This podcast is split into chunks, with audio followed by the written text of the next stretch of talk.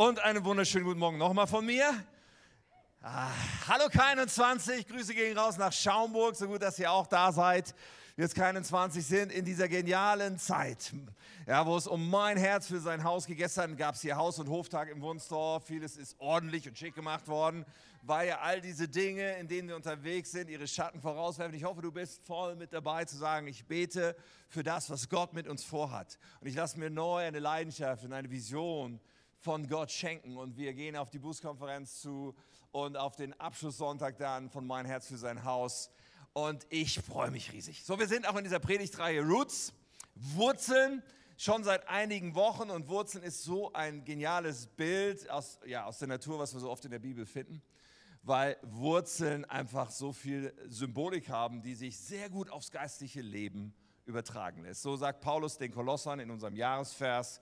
Ich lese ihn einfach nochmal, Kolosser 2, Vers 9. Senkt eure Wurzeln tief in seinen Boden und schöpft aus ihm. Dann werdet ihr im Glauben wachsen und in der Wahrheit, in der ihr unterwiesen wurdet, standfest werden. Und dann wird euer Leben überfließen von Dankbarkeit für alles, was er getan hat. Da sind so viele Wahrheiten in, dieser, in diesem Wurzelbild und es ist etwas sehr Aktives, sehen wir hier. Unsere Wurzeln aktiv in den Boden zu senken, das ist, worum es geht.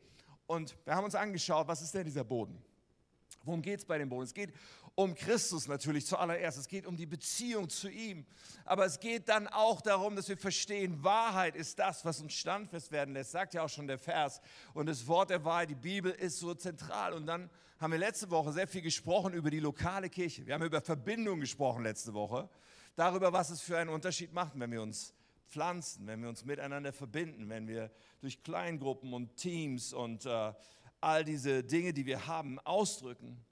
Ich habe ein verbindliches Zuhause. Ich verbinde mich mit anderen in der Kirche. Wir haben solche Dinge, die Bibelstellen angeschaut, wie das neue Gebot von Jesus, Johannes 13. Ja, ich gebe euch ein neues Gebot, sagt er. Liebt einander, so wie ich euch geliebt habe, sollt auch ihr einander lieben. Ist ziemlich schwierig, das Gebot umzusetzen, wenn es da keinen anderen gibt, mit dem ich mich verbinde. Ja, wir lieben einander und dadurch ja, durch diese Liebe zueinander wird, der, wird die Welt deutlich werden, dass ihr meine Jünger seid. Und wir hatten diesen Vers auch aus Römer 12. Äh, wir sind in Christus ein Leib, wir gehören zueinander. Jeder Einzelne ist angewiesen auf alle anderen. So, wow, das sind so starke Dinge, die wir angeschaut haben letzte Woche. Wir haben festgestellt, okay, einige natürlich leben das schon längst und sagen, was für eine Bestätigung. Und andere sagen vielleicht, ich weiß es, aber lebst noch nicht. Und ich habe uns alle herausgefordert zu überlegen, ob die Gründe wirklich gut genug sind. Und die Frage ist eigentlich rhetorisch. Nein, sie sind nicht gut genug. Lasst uns miteinander verbinden. So heute, heute möchte ich gerne genau da aufbauen vom letzten Mal. Heute werde ich einfach mal voraussetzen, dass wir alle das umsetzen vom letzten Mal. Und falls du merkst, ich setze es noch nicht um, dann bist du natürlich nicht vom Haken gelassen damit, sondern dann darfst du auch heute das mitlaufen lassen. Aber ich, ich glaube, wenn wir sagen, okay, ich bin gepflanzt in Gemeinde und ich habe eine Kleingruppe und ich bin vielleicht in einem Team und sowas, ja, das ist richtig, richtig gut, das ist der Rahmen. Aber es gibt noch mehr. Es gibt tatsächlich noch mehr. Und darf ich heute mal einfach sagen, okay, wir gehen noch einen Schritt weiter, um zu verstehen, was wirklich so wichtig ist, damit diese Wurzeln stark und gesund und, und, und widerstandsfähig sein werden. Und mein Titel heute ist Aufeinander achten. Aufeinander achten und wir werden eine Bibelstelle gleich lesen und diese Bibelstelle ist ein bisschen speziell. Ja? Diese Bibelstelle hat einen Bezug zum Alten Testament, wie wir sehen werden, der ein bisschen interessant ist. Und außerdem kommt auch eine Wurzel vor in der Bibelstelle, allerdings diesmal nicht auf positive Art und Weise. Ah, okay, ich hoffe, ihr seid neugierig. Wir lesen das einfach mal, was wir uns heute anschauen. Hebräer 12, Vers 14 bis 17. Dort heißt es, versucht mit allen Menschen in Frieden zu leben. Und bemüht euch, ein heiliges Leben nach dem Willen Gottes zu führen, denn wer nicht heilig ist, wird den Herrn nicht sehen. Achtet aufeinander, hier haben wir das. Achtet aufeinander, damit niemand die Gnade Gottes versäumt. Seht zu, dass keine bittere Wurzel unter euch Fuß fassen kann denn sonst wird sie euch zur Last werden und viele durch ihr Gift verderben. Sorgt dafür, dass niemand wie Esau ein unzüchtiges oder gottloses Leben führt. Er verkaufte sein Geburtsrecht als Ältester für eine einzige Mahlzeit. Und als er dann später den Segen seines Vaters wollte, wurde er abgewiesen. Da war es zu spät zur Umkehr, obwohl er bittere Tränen vergoss. Also spannender Text heute, finde ich. Da können wir alle Hilfe brauchen, die wir kriegen können, oder? Lass uns mal beten, den Heiligen Geist einladen, zu uns zu sprechen. Himmlischer Vater, ich danke dir dafür, dass wir dein Wort haben und dass es ein lebendiges Wort ist. Und das ist mein Vertrauen, wenn ich hier vorne stehe, dass nicht Tims Ideen heute irgendwie bei uns landen, sondern dass du selber sprichst zu jedem Einzelnen, der diese Worte jetzt hört. Und Herr, du liebst uns, du willst das, willst das Beste für uns und du hast Wege für uns, wie unser Leben gelingen kann. So ich bete, dass wir heute Erkenntnis haben und dir begegnen und dass du in unserem Leben ein Werk tust, damit unser Leben verändert wird und sich weiterentwickelt und wir dir ähnlicher werden. Jesus. Amen. Amen. Hey, in ein paar Monaten haben wir ein großes Fest zu feiern ein Jubiläum. Diese Kirche hier wird nämlich im kommenden Jahr 30 Jahre alt. Ist das zu fassen? 30 Jahre wird die keinen 20 alt und es ist für uns als Family, für uns persönlich jetzt, Zukowski Family, auch ein Jubiläum. Denn wenn die Kirche 30 wird, bedeutet das, dass wir dann 15 Jahre hier sind. Und ja, es ist, es ist der Hammer, oder? Wir werden es mit einer dicken Party feiern nächstes Jahr, auf jeden Fall, Jubiläum und so. Und ja, und ich denke so, Oh, ich schaue dann nach vorne und denke, wir haben noch so viel vor, da ist noch so viel Vision, ja, da ist noch so viel, was Gott mit uns vorhat, was wir noch tun wollen, damit Menschen leidenschaftliche Nachfolger werden, damit Menschen unwiderstehliche Kirche erleben und einem unwiderstehlichen Gott begegnen. Ich habe Lust auf die nächsten Jahrzehnte, die da kommen werden. So, aber natürlich schaut man auch zurück. Man sagt, okay, wie war das nochmal am Anfang? Also für uns jetzt nicht am Anfang der 30 Jahre, sondern am Anfang der 15 Jahre. Ich weiß noch genau, wie wir kamen und wie ich mich vor die Gemeinde damals gestellt habe, es waren so damals ungefähr ein Drittel Personenzahl zu heute. Und ich habe mich dahingestellt und gesagt, okay, ich möchte euch alle kennenlernen. Ja, habe ich gesagt, ich möchte euch alle kennenlernen. Und deswegen komme ich euch alle besuchen. Allerdings zwei Bedingungen. Ich bleibe nur eine Stunde und ich esse nichts. Ja, äh, das war so, ne? ich habe jemanden gehabt, der mir die Touren geplant hat und dann immer so Nachmittag, fünf Besuche hintereinander oder sowas, immer eine Stunde und damit ich dann irgendwie noch mit der Waage klarkomme und damit ich diese Tour, ja, eine Stunde, ich esse nichts. Und das war super interessant, ja, die Gemeinde kennenzulernen, der ganzen Vielfältigkeit und so richtig cool. Und dann hatte das einen Nebeneffekt, das hatte ich vorher gar nicht unbedingt so auf dem Schirm, aber es hat sich dann natürlich klar gezeigt. Es hatte einen Nebeneffekt, nämlich diese Besuchstour war auch sowas wie eine Inventur. Denn es gab auch einige, die auf irgendwelchen Listen standen, irgendwelche Menschen, die eigentlich mal zu dieser Kirche gehört hatten, vorher. Und die gesagt haben, nee, ich will gar nicht besucht werden, weil ich habe eigentlich mit der Kirche schon lange nichts mehr zu tun. Ich bin schon lange nicht mehr da. Es war wie so eine Inventur festzustellen, wer, wer ist überhaupt eigentlich da und wer auch nicht. Und irgendwie ist das ja etwas, was man als Kirche auch erlebt und wo man natürlich nicht unbedingt mit der größten Freude ständig drüber spricht. Aber diese Entwicklung passiert immer wieder mal, dass jemand sich entfernt, dass jemand irgendwo anders hingeht. Und in den seltensten Fällen, es gibt so einzelne Fälle, wo jemand sagt, hey, ich, ich glaube, Gott gibt mir eine neue Platzanweisung und ich weiß schon, wo ich mich jetzt voll pflanze und reingeben werde an einem anderen Ort. Und dann sage ich, okay, damit bin ich fein, weil das Reich Gottes verliert nicht. Aber leider ist es die Ausnahme. Der häufigere Fall ist, dass Menschen sich entwurzeln, ohne wieder sich zu verwurzeln und sich nicht nur entwurzeln in Bezug auf Kirche manchmal, sondern dass es passieren kann, dass Leute sich entwurzeln dann auch in Bezug auf den Glauben. Oft ohne dass ihnen das zunächst bewusst ist und doch ist es dann oft genug der Effekt mit der, mit der Zeit, dass die Wurzeln auch nicht mehr in Christus und in der Wahrheit sind auf die Dauer. Und man könnte sagen, naja gut, es ist, es, ist, es ist ein freies Land. Menschen können solche Entscheidungen treffen. Menschen können auch sagen, ich gehe. Ja, wir werden niemanden dazu zwingen können, das nicht zu tun. Wollen wir auch gar nicht. Es ist ein freies Land. Aber ganz ehrlich, wir würden ja auch sagen, also wenn so ein Sportler jahrelang für einen Wettkampf trainiert, ja, natürlich kann er eine Woche vorher sagen, ach, ich mache doch nicht mit. Ja, wenn, ein Student nach Jahren des Studiums kurz vorm Examen sagt, ach, jetzt schmeiße ich das Studium hin, natürlich kann er das machen. Wenn jemand nach vielen Jahren Ehe sagt, ach gut, jetzt schmeiße ich die Ehe, all das ist möglich. Es ist ein freies Land, es gibt freie Entscheidungen, die Menschen treffen können und sogar Gott hält uns nicht davon ab. Aber niemand tritt so an, oder? Und wenn du Jesus Christus nachfolgst und sagst, ich möchte verwurzelt sein in ihm, in der Wahrheit und in der Kirche, in die er mich hineingestellt hat, hey, niemand tritt so an, dass irgendwann diese Wurzeln nicht mehr da sein sollen oder irgendwie entwurzelt sein sollen. Und trotzdem passiert es. Wo müssen wir jetzt die Verantwortung suchen? Ja? Es ist ja immer gut, sich zu fragen, wer ist verantwortlich? Und man kann sagen, ja, vielleicht ist die Kirche verantwortlich. Also damals, da war bestimmt die Kirche verantwortlich und heute, wenn das passiert, ist bestimmt die Kirche verantwortlich. Und Klammer auf, Nebenbemerkung. Lass mich das einfach mal sagen als Pastor. Wir, die wir hier Kirche bauen, also ich und viele, viele, die hier irgendwo mitbauen, wir überlegen die ganze Zeit, wie können wir besser werden? Die ganze Zeit.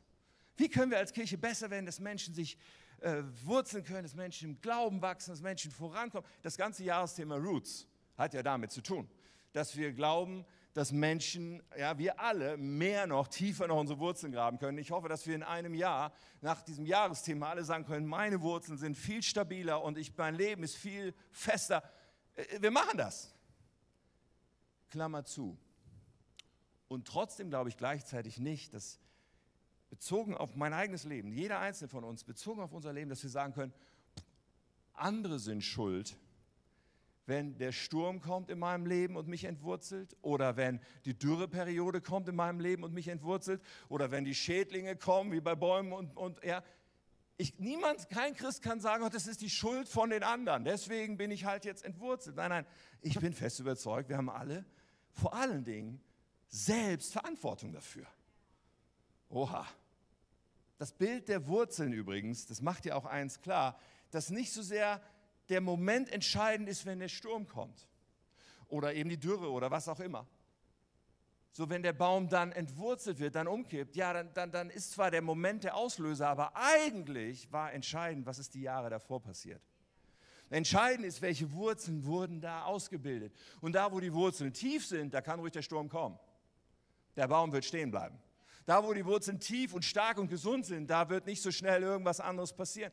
Und ich glaube, dass es die Verantwortung von jedem ist, sich zu überlegen, lebe ich so, dass meine Wurzeln immer tiefer und fester und stärker werden. Und ich glaube, dass die Aufforderung, die wir heute lesen in diesem Hebräertext, damit ganz viel zu tun hat. Und wir wollen sie näher anschauen. In Vers 15, da steht diese Aufforderung nämlich, achtet aufeinander. Das ist eine Aufforderung, an Christen, an Gemeinde. Achtet aufeinander, damit niemand die Gnade Gottes versäumt. Seht zu, dass keine bittere Wurzel unter euch Fuß fassen kann. Achtet aufeinander. Und im Grunde genommen, was, was der Autor des Hebräerbriefes hier tut, ist, ist etwas nochmal aufzugreifen, was er schon zwei Kapitel vorher geschrieben hat. Und wenn du letzte Woche da warst, da habe ich diese Bibelstelle schon vorgelesen, deswegen mache ich den Bezug jetzt nochmal. In Hebräer 10, zwei Kapitel davor, hieß es nämlich folgendermaßen, ich stelle es mal dazu, lasst uns aufeinander achten. Genau das Gleiche, lasst uns aufeinander achten und uns zur Liebe und zu guten Taten anspornen. Lass uns nicht unseren Zusammenkünften fernbleiben, wie es einigen zur Gewohnheit geworden ist, sondern ermuntert einander und das umso mehr, als ihr seht, dass der Tag naht. Also der Tag des Endes, der Tag, wo Jesus wiederkommt. So, ein, ein Gebot haben wir hier, aufeinander achten, einander lieben, einander ermuntern, ermutigen, kann man auch übersetzen, einander ermahnen, das steckt da alles drin. Also eine Aufforderung dazu, das zu tun. Okay, letzte Woche hatten wir schon dann so drei praktische Steps, wenn ich mich verbinden will mit anderen, ja, da sein, mich eins machen und aktiv werden, so wenn du die Predigt noch im Ohr hast. Aber heute möchte ich genau darauf aufbauen. Das ist so die nächste Stufe, ja, 2.0 irgendwie. Wie kann das praktisch aussehen? Wenn wir das tun, wenn wir in Kleingruppe sind, wenn wir im Team sind, wenn wir als Gemeinde miteinander unterwegs sind, zu sagen, okay, das ist meine Gemeinde, es ist alles klar. Aber wie nun sieht das dann aus, dass wir aufeinander achten? Ich glaube, dass das noch mehr ist oder nicht automatisch schon passiert. Der Rahmen ist so wichtig von Kleingruppe und so weiter, aber da passiert noch mehr. Und ich glaube, jetzt, heute habe ich gedacht, ich mal mal ein bisschen, oder? Also, äh, wir starten einfach mal hier Oh, oh. Das habe ich vorhin noch getönt, dass der Stift schreibt. Ja, tut er auch. Also, ich starte bei mir selbst und du bei dir selbst. Ja, wir, jeder von uns startet beim Ich. Und ich glaube, dass es immer damit startet, welche Haltung nehme ich ein. Okay? Bei dem ganzen Thema. Welche Haltung nehme ich ein? Sprich, will ich, dass andere auf mich achten. Lass uns mal erst so umschauen, ja, wir müssen auch gleich anders. Aber möchte ich, dass andere auf mich achten? Und man könnte jetzt sagen, na klar will ich das. Oder? Ich will ja, dass ich anderen Menschen wichtig bin und dass andere auf mich achten. So. Äh, aber bevor wir vorschnell Ja sagen, will ich es anders formulieren. Dürfen andere Menschen in mein Leben sprechen, auch wenn es unbequem ist? Auch wenn es herausfordernd ist? Weil das ist ganz viel von dem, was es eigentlich bedeutet. So aufeinander achten. Und ich möchte heute mit uns darüber nachdenken, dass ich, ich der Überzeugung bin, dass aufeinander achten ist eigentlich eine 360-Grad-Sache, wie so ein Kompass. Da gibt es Norden, Westen, Osten, Süden. Oh, meine Zeichenkünste lassen mich immer wieder selbst in Ehrfurcht erstarren. So 360 Grad. Oh, oh, und, und das startet nicht mit Süden oder sowas, sondern es startet mit Norden. Es startet damit mit der Frage, gebe ich anderen Menschen die Erlaubnis, in mein Leben zu sprechen? Die Erlaubnis, mich zu leiten. Gebe ich anderen Menschen die Erlaubnis? Ordne ich mich unter? Oha. Biblisch gesehen könnten wir sagen, jeder Mensch braucht Hirten. Stimmt das? Also neutestamentlich völlig, jeder Mensch braucht Hirten, auch alttestamentlich. Jeder Mensch braucht, braucht Hirten. Wer sind also deine Hirten? Einfach mal eine Frage. Vielleicht sagst du, ja, ja, also Jesus ist mein Hirte. Der Herr ist mein Hirte. Ja, Psalm 23. Ja, und das ist gut, ja, aber darf ich dir heute sagen, Jesus will diesen Job nicht alleine machen. Jesus hat sich das so ausgedacht, dass in seinem Reich, in seinem Königreich, in dem Königreich Gottes, dass es da Ordnung gibt und dass da Menschen eingesetzt werden als Hirten. Und das, ist, äh, das hat einen wichtigen Grund. So, Jesus hat andere Menschen eingesetzt, die sollen Hirten sein für wiederum andere Menschen. Und auch das finden wir im Hebräerbrief dann am, im letzten Kapitel ausgedrückt. Hebräer 13, Vers 17, da heißt es, hört auf die Verantwortlichen eurer Gemeinde und folgt ihren Weisungen, denn sie wachen über euch wie Hirten, die über die anvertraute Herde wachen. Und dann kommt noch ein Gedanke, und sie werden Gott einmal Rechenschaft über ihren Dienst geben müssen. Verhaltet euch so, dass eure Aufgabe ihnen Freude bereitet und sie keinen Grund zum Seufzen haben, denn das wäre nicht zu eurem Vorteil. Und das, ich meine, dieses ganze Thema heute und ihr, ihr, ja, ich sehe so kleine Rauchwolken aufsteigen, ihr seid alle ganz ruhig, aber es fühlt sich auch für mich als Pastor natürlich ein bisschen speziell an, über solche Dinge zu sprechen. Du darfst aber auch gerne an deinen Kleingruppenleiter denken. Du darfst gerne an deinen Teamleiter denken. Und diese Bibelstelle mal so verstoffwechseln. Sagst du in deinem Leben, sagen wir in unserem Leben, ich habe Hirten. Ich habe Leiter, ich habe Menschen, die in mein Leben sprechen dürfen, weil, weil, weil Jesus und sein Reich so organisiert und diese Ordnungen da sind. Und Unterordnung, also ordne ich mich unter, es hat immer was Aktives, Freiwilliges von dem, der sich unterordnet. Sonst ist es keine Unterordnung, sonst ist es Unterdrückung. Unterordnung heißt, ich entscheide mich, ich akzeptiere eine Leitung, ich akzeptiere andere Menschen als eine Autorität, ich, ich akzeptiere das, ich ordne mich unter, ist was Freiwilliges, kann nicht, kann nicht erzwungen werden und, und funktioniert auch gar nicht anders. Ordnen wir uns unter. Herr Tim, du bist doch der Leiter dieser Kirche. Wem ordnest du dich eigentlich unter? Ja, ich ordne mich von Herzen gerne auch Menschen unter. Zum einen haben wir als Kirche einen externen Beirat, wo, wo ich Rechenschaft lebe und wo ich mich von Herzen unterordne. Und wir sind als Kirche Teil von einem Gemeindebund, auch das aus voller Überzeugung, dass auch eine Kirche nicht so lose irgendwo nur unterwegs ist. Und da gibt es einen Vorstand, dem ich mich von Herzen unterordne. Wir brauchen Menschen, wo wir sagen, das sind Leute, denen ich mich unterordne. Das sind Leiter, deren Autorität ich anerkenne Brauchen wir. Okay. Ähm, das ist natürlich, wenn man sich das überlegt, so dieses Ganze auch Rechenschaft zu geben, sich unter. Es ist ja komplett gegen einen Zeitgeist. Es ist ja komplett gegen das, was viele Menschen denken. Ich weiß ja am besten, was gut für mich ist, oder? Äh, ich brauche niemanden. Ich, ich mache, was ich will. Ich mache, was ich für richtig halte. Mir hat doch niemand was zu sagen. Ich lasse mir doch von niemandem was vorschreiben. Oder? Das klingt doch irgendwie auch vertraut. Übrigens mit dem Vorschreiben, das funktioniert in der Kirche sowieso nicht. Also nochmal, in der Kirche geht es nicht darum, dass die einen dem anderen was vorschreiben, sondern Leitung in Kirche, es funktioniert ja nur, wenn da eine Freiwilligkeit auf der anderen Seite ist. Wenn da eine, ich ordne mich unter und ich lasse mich leiten ist, sonst geht es eh nicht, weil jeder weiß, wo die Tür ist. Jeder weiß, ich muss das nicht machen, ich bin hier freiwillig. Ja, genau. Und Kirche kann gar nicht anders funktionieren. Aber ob das passiert, ist die Haltung von jedem Einzelnen. So, also,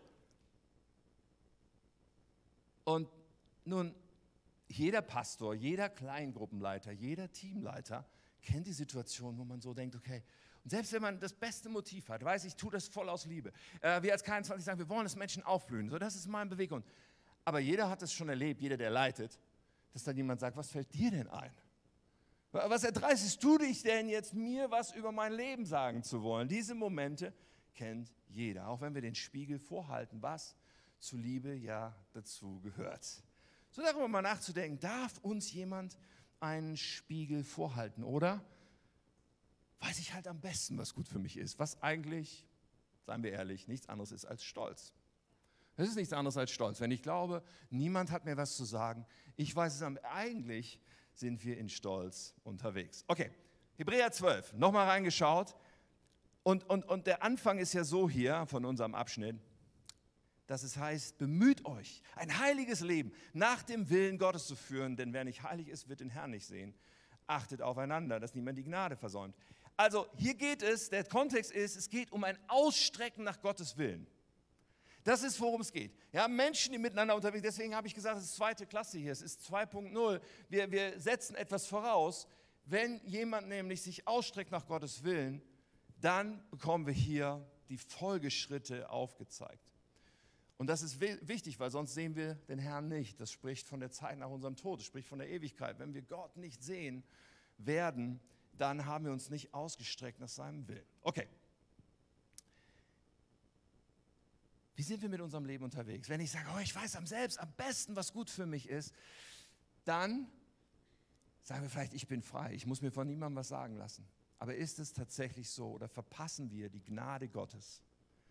Und das, was der Text unterstellt, dass wir etwas versäumen, was besser wäre als das, was wir jetzt gerade glauben, was so gut ist. Dass wir etwas versäumen, wo wir, wo wir eigentlich viel mehr davon hätten, aber wir denken, nein, das, was ich jetzt hier habe, ist das Beste. Und jetzt kommt der Clou des Textes, wo ich gedacht habe, es ist echt faszinierend. Denn jetzt kommt dieser alttestamentliche Bezug und jetzt kommt Esau ins Spiel. Ich lese die Verse nochmal ganz kurz. Da heißt es ja, sorgt dafür, dass niemand wie Esau ein unzüchtiges oder gottloses Leben führt. Er verkaufte sein Geburtsrecht als Ältester und für eine einzige Mahlzeit. Und später wollte er wieder zurück, hat nicht funktioniert. Hey, das ist doch krass.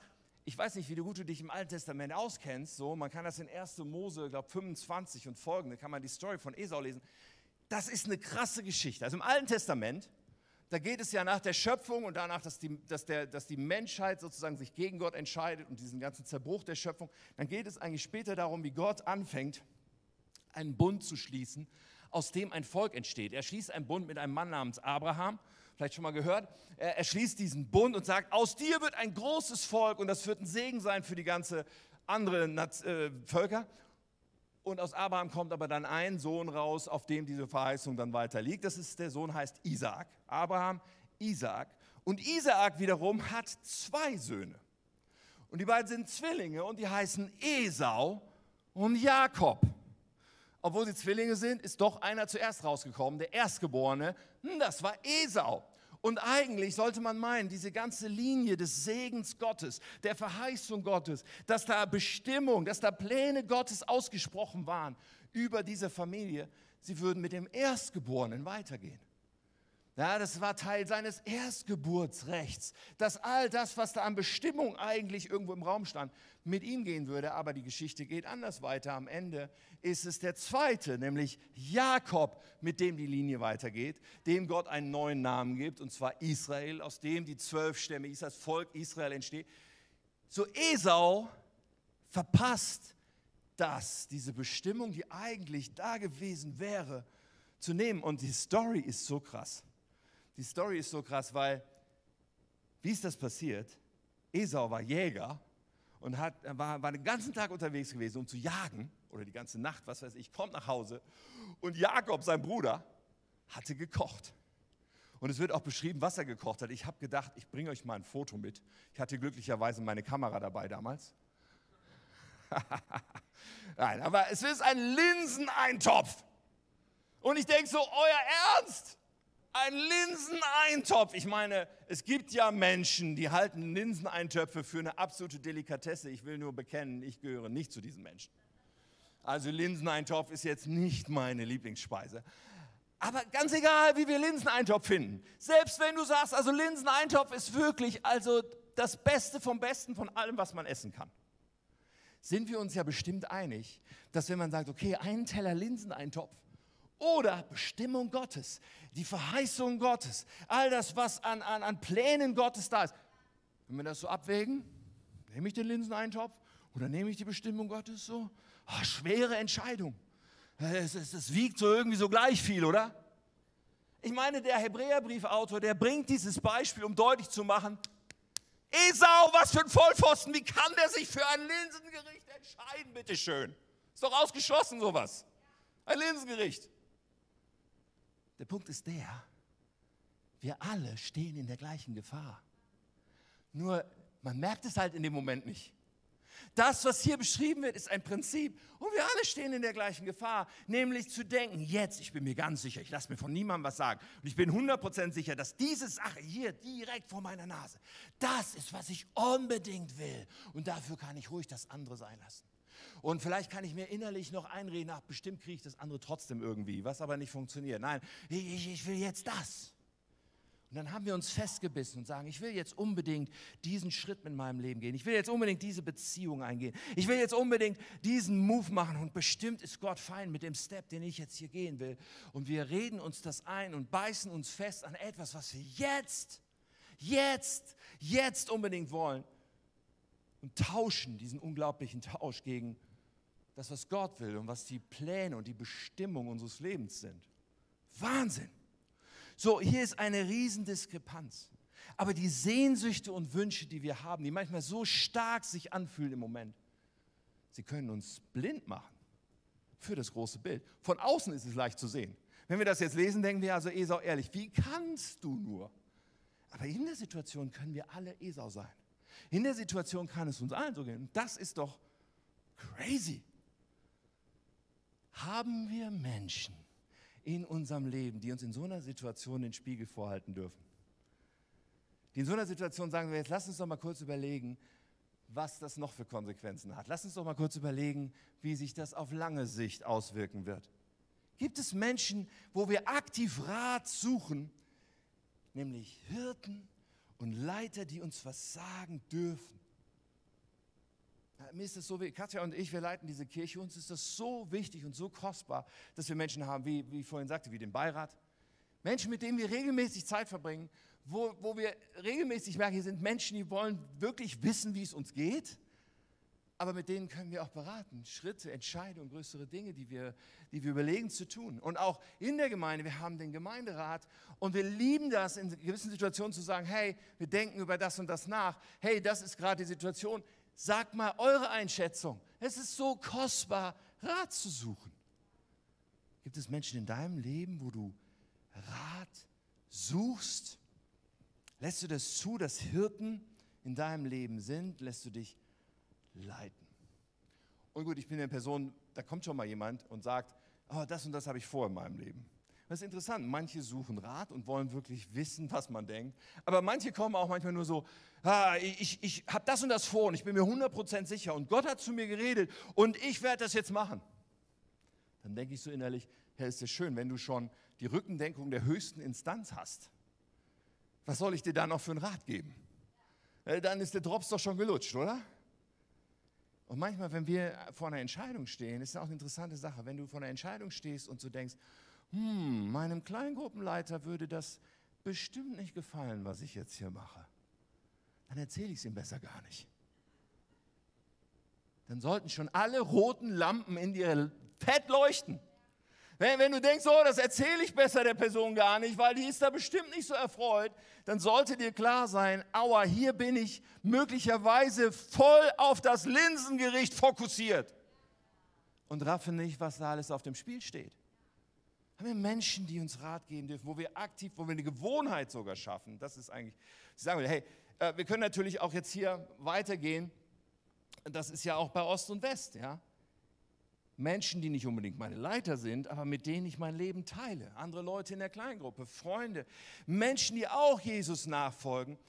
Und es ist so powerful, wenn ich sage, ich gebe dir die Erlaubnis, mich aufzuhalten, wenn ich vom Weg abkomme, weil ich habe mich festgelegt, ich möchte mit Jesus mein Leben legen. Und wenn du siehst, dass ich da irgendwie abbiege, dann tritt mir vor die Kniescheibe. Es ist powerful, wenn Menschen diese. Hast du Menschen so eine Erlaubnis gegeben? Gibt es Menschen in deinem Leben, wo du weißt, wir haben eine Abmachung miteinander. Wenn ich falsch abbiege, wird diese Person versuchen, mich aufzuhalten. Es ist so kostbar. Und auch diese, diese Gewohnheit zu etablieren, wenn ich größere Schritte gehe im Leben, ich erzähle das Menschen, denen ich vertraue.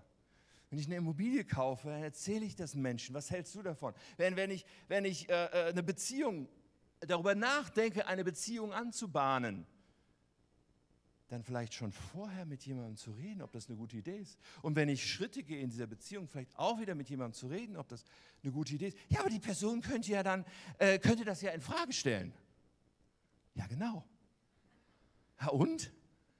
Ja, ich meine, das kann doch nur gut sein, wenn man das mal abgleicht. Ja, wenn ich einen Job wechseln will, wenn ich, wenn ich mich überlege, ist mein Dienst, ist das noch dran für mich, was auch immer, ist es ein Muss ist es sozusagen ein Gebot, dass ich mir Rat suche. Nicht direkt, aber es ist eins ganz sicher, es ist weise, mir Rat zu suchen. In Sprüche 15, Vers 22, da steht, ohne guten Rat scheitern die meisten Pläne. Wir wundern uns dann hinterher, aber es ist so. Ja, ohne guten Rat scheitern die meisten Pläne. Viele Ratgeber, gute Ratgeber, aber garantieren den Erfolg. Finde gute Ratgeber, Menschen, die Jesus leidenschaftlich nachfolgen und die weise sind. Und wenn wir uns mit weisen Ratgebern beraten, werden wir selber weiser. Das ist doch cool, oder? Also aufeinander Acht zu haben, hat damit zu tun. Viele denken ja, aufeinander Acht haben, es hat nur damit zu tun, dass da irgendwer sündigt und offensichtlich was total Falsches macht und dann sage ich dem das. Nun, das ist auch mit im Paket. Jesus spricht darüber, in Matthäus 18 wird uns das berichtet. Jesus sagt, wenn dein Bruder sündigt, dann geh zu ihm, stell ihn unter vier Augen zur Rede. Hört er auf dich, so hast du deinen Bruder zurückgewonnen. Hört er nicht auf dich, dann geh mit einem oder zwei anderen nochmal zu ihm und so weiter. Der Text geht noch weiter, sind so verschiedene äh, Stufen beschrieben. Und Jesus sagt, ja, wenn du siehst, dass jemand sündigt dann, ja, und, und, du bist mit dem unterwegs, dann, dann, dann geh dahin. Okay. Aber ihr Lieben, auch wenn das wahr ist, wenn wir nur darauf aufeinander Acht haben beziehen, dann springen wir zu kurz. Das ist zu spät so oft. Es ist so oft viel zu spät. Wir sollten schon viel früher und viel enger miteinander unterwegs sein und einander Rat geben. Und nicht erst dann, wenn jemand schon echt weit vom Weg vielleicht abgekommen ist. So, Ost und West. Aber was machen wir dann, wenn dann jemand kommt und sagt, ich glaube, du machst einen großen Fehler? Was machen wir, wenn jemand kommt und uns etwas Unbequemes sagt? Wir müssen nicht alles von jedem annehmen, keine Frage. Aber wenn das doch Menschen sind, die uns lieben, wenn das doch Menschen sind, mit denen wir unterwegs sind. Ich meine, der, in Sprüche 27 steht noch was Tolles, weil ich glaube, dass es so wahr ist. Da steht, Wunden, die ein Freund geschlagen hat, sind besser als Küsse von einem Feind. Und der Text des Aufeinanderachtens spricht ja nicht umsonst von einer bitteren Wurzel. In diesem Kontext von Aufeinanderachten ist da plötzlich die Rede von einer bitteren Wurzel. Ja, weil natürlich, je nachdem, kann das entstehen. Wenn einer kommt und sagt, ich glaube, du machst einen großen Fehler, dann kann ich entweder das Herz haben zu sagen, okay, ich werde darüber nachdenken, ich reagiere mit Demut und mit Sanftmut. Oder ich kann sagen, was fällt dir denn ein? Das ist ja wohl anmaßend. Wie kannst du überhaupt jetzt kommen? Und das ist, wo die bittere Wurzel ins Spiel kommt, wo wir mit Verletzung reagieren und aus Verletzung wird Bitterkeit. Und Bitterkeit kann dazu führen, dass wir irgendwann uns entwurzeln und sagen, ja, diese Christen in der Kirche, die kannst du alle in eine Pfeife rauchen. Ja, das, das ist keine Liebe in der Kirche. Wirklich? Kann es sein, dass, dass wir unser Herz da manchmal nicht gut managen oder dass es vorkommen kann? dass wir unser Herz nicht gut menschen, dass wir uns verrannt haben. Wir sind uns ja so sicher. Ich meine, theoretisch sagen wir alle, ja, es soll jemand in mein Leben sprechen. Aber wenn wir uns so sicher sind, dass das Linsengericht das Beste überhaupt ist, dann kann das schon mal anders aussehen, ob wir es dann hören wollen. Und es passiert dem Besten. Und tatsächlich, meine wir kennen doch wahrscheinlich alle diese Geschichten. Ich könnte euch so viele Geschichten erzählen von weltweit bekannten Pastoren oder irgendwelchen Glaubenshelden, in irgendeinem Punkt ihres Lebens so auf ein Linsengericht fixiert waren, dass sie so viel zerstört haben. Und man fragt sich ja, wenn man das nur so von außen sieht, wie, wie kann das sein? Aber Fakt ist, wir stehen alle in der Gefahr. Niemand kann sagen, das könnte mir nie passieren. Wir brauchen Menschen. Haben wir Menschen, die uns ehrlich spiegeln dürfen? Okay. Und, und dann kann es natürlich sein, dass jemand irgendwas Liebloses sagt oder irgendwie äh, vom hohen Ross herunter. Kann das passieren? Das kann passieren. Deswegen, wir müssen natürlich auch noch über, über Süden sprechen. Das habe ich mir bis zum Schluss aufgehoben aber über diese Seite, ja, ich will uns ja ermutigen, ich will uns natürlich auch ermutigen, vielleicht mal mutig auf jemand anders zuzugehen. Aber das ist tricky, ist so ein bisschen zweischneidig.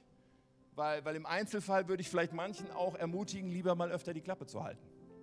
Aber es gibt definitiv Menschen, die ich ermutigen möchte, öfter mal mutig was zu sagen. So, das kommt ja immer so ein bisschen darauf an. Das heißt, wir müssen uns natürlich darüber Gedanken machen, was, wie, wie geht das denn, dass, dass wir Menschen vielleicht auch so ein Feedback geben, etwas Unbequemes sagen. Keiner braucht eine gesetzliche, eine lieblose, eine überhebliche Version davon. Okay, ich glaube, dass der Joker auf jeden Fall ist, dass wir erstmal unsere Motive klären und wirklich sagen, ich tue das, weil ich diesen Menschen liebe. Ich diesen Menschen von Herzen das Beste wünsche. Mein Herz ist frei von Neid. Mein Herz ist frei davon, mich zu vergleichen. Mein Herz ist auch frei davon, dass ich irgendwelche Aktien da drin habe, wie dieser Mensch handelt, sondern ich möchte von Herzen, dass dieser Mensch am Ziel ankommt und das Beste erlebt. Liebe. Und so vieles von dem, dass wir einander aufeinander achten können, passiert eben nicht nur in dem Moment, wo man vielleicht die mutige Ansprache hält oder das Gespräch sucht, sondern vorher. Und dazu möchte ich jeden von uns ermutigen nämlich Beziehungen zu bauen, einander zu ermutigen, was das Zeug hält. Und wenn die Beziehungsbasis da ist, dann kann man auch, dann kann man auch wieder was sagen.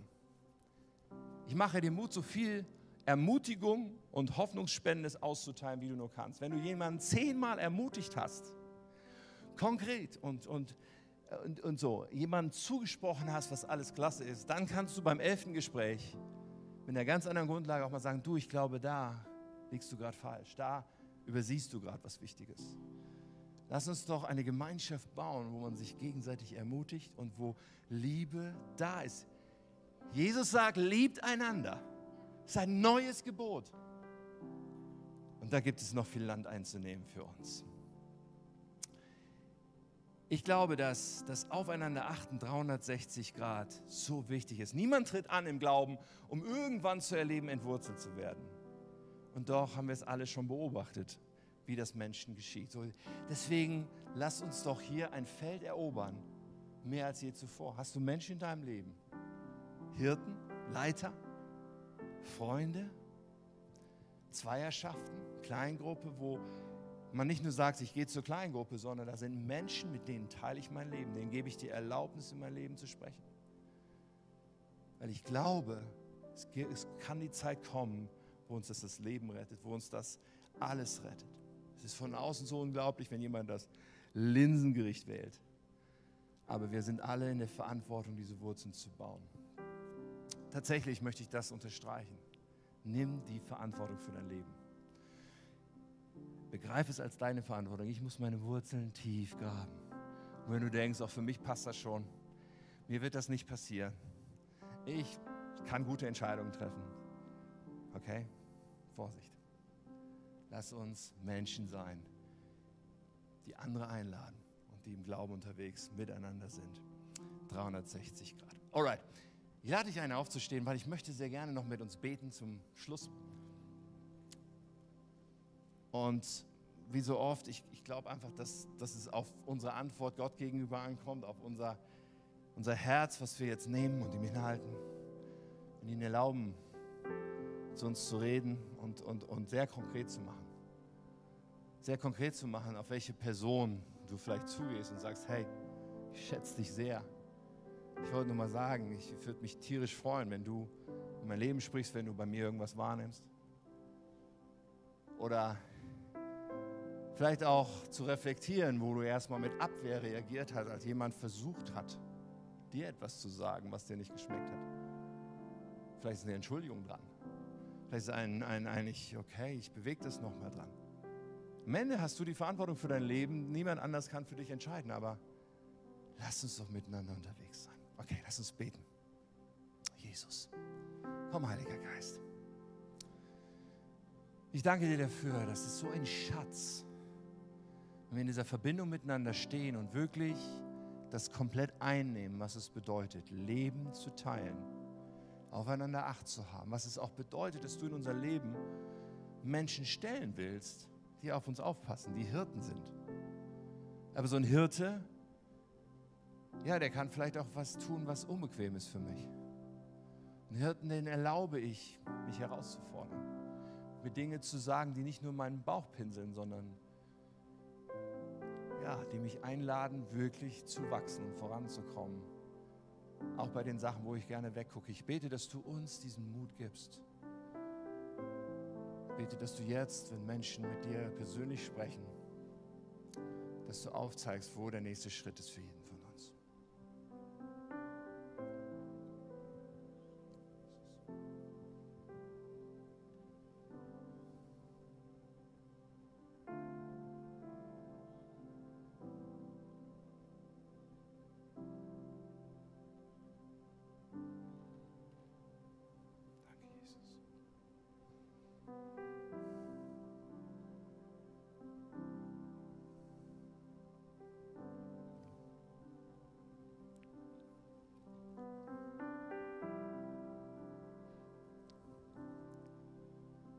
Ist hier. Gott ist hier. Bist dir dessen bewusst? Er lässt, er lässt dich ganz nah an sich ran.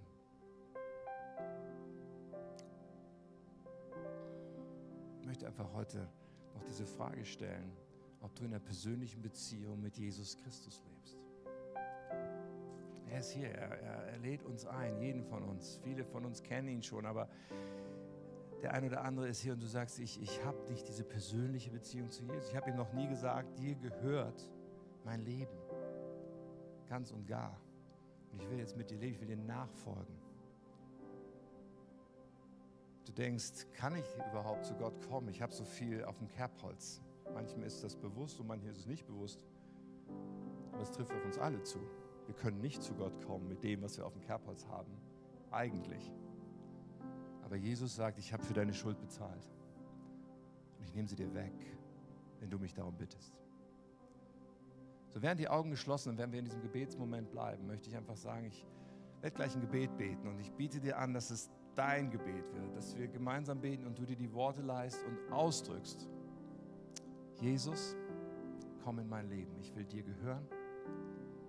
Vergib mir meine Schuld und sei mein Herr. Ich will dir nachfolgen. Ich will das Leben jetzt mit dir leben. Wenn du das bist, während die Augen geschlossen sind, einfach für Privatsphäre für dich, ich mache dir Mut, eine klare Entscheidung zu treffen, die du morgen und nächste Woche nicht anzweifelst und dafür einfach mal deine Hand dem Jesus entgegenzustrecken. Einfach mal deine Hand hoch auszustrecken, zu sagen, heute ist mein Tag, ich gebe Jesus mein Leben. Zum ersten Mal oder weil ich das erneuern will. Dann tu das gerne jetzt. Dankeschön. Dankeschön. Die Hand kann dann wieder runter, aber einfach, ich glaube, dass es etwas ist zwischen dir und Gott in diesem Moment, wo es um eine klare Entscheidung geht. Dann beten wir zusammen. So gut. Okay, ich werde jetzt dieses Gebet formulieren. Ich lade dich ein, mach es zu deinem Gebet und alle, die mit Jesus schon leben, lass uns einfach mitbeten und es mittragen.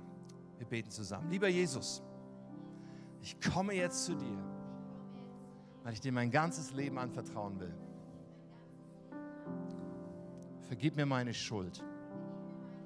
Räum alles weg, was mich von Gott trennt. Und mach mich zu einem Kind Gottes. Danke, dass du mich so sehr liebst Danke, dass ich jetzt zu dir gehören darf. Füll mich mit deinem Heiligen Geist und leite mein Leben. Danke, Jesus. Amen. Amen. Hey, das ist so gut.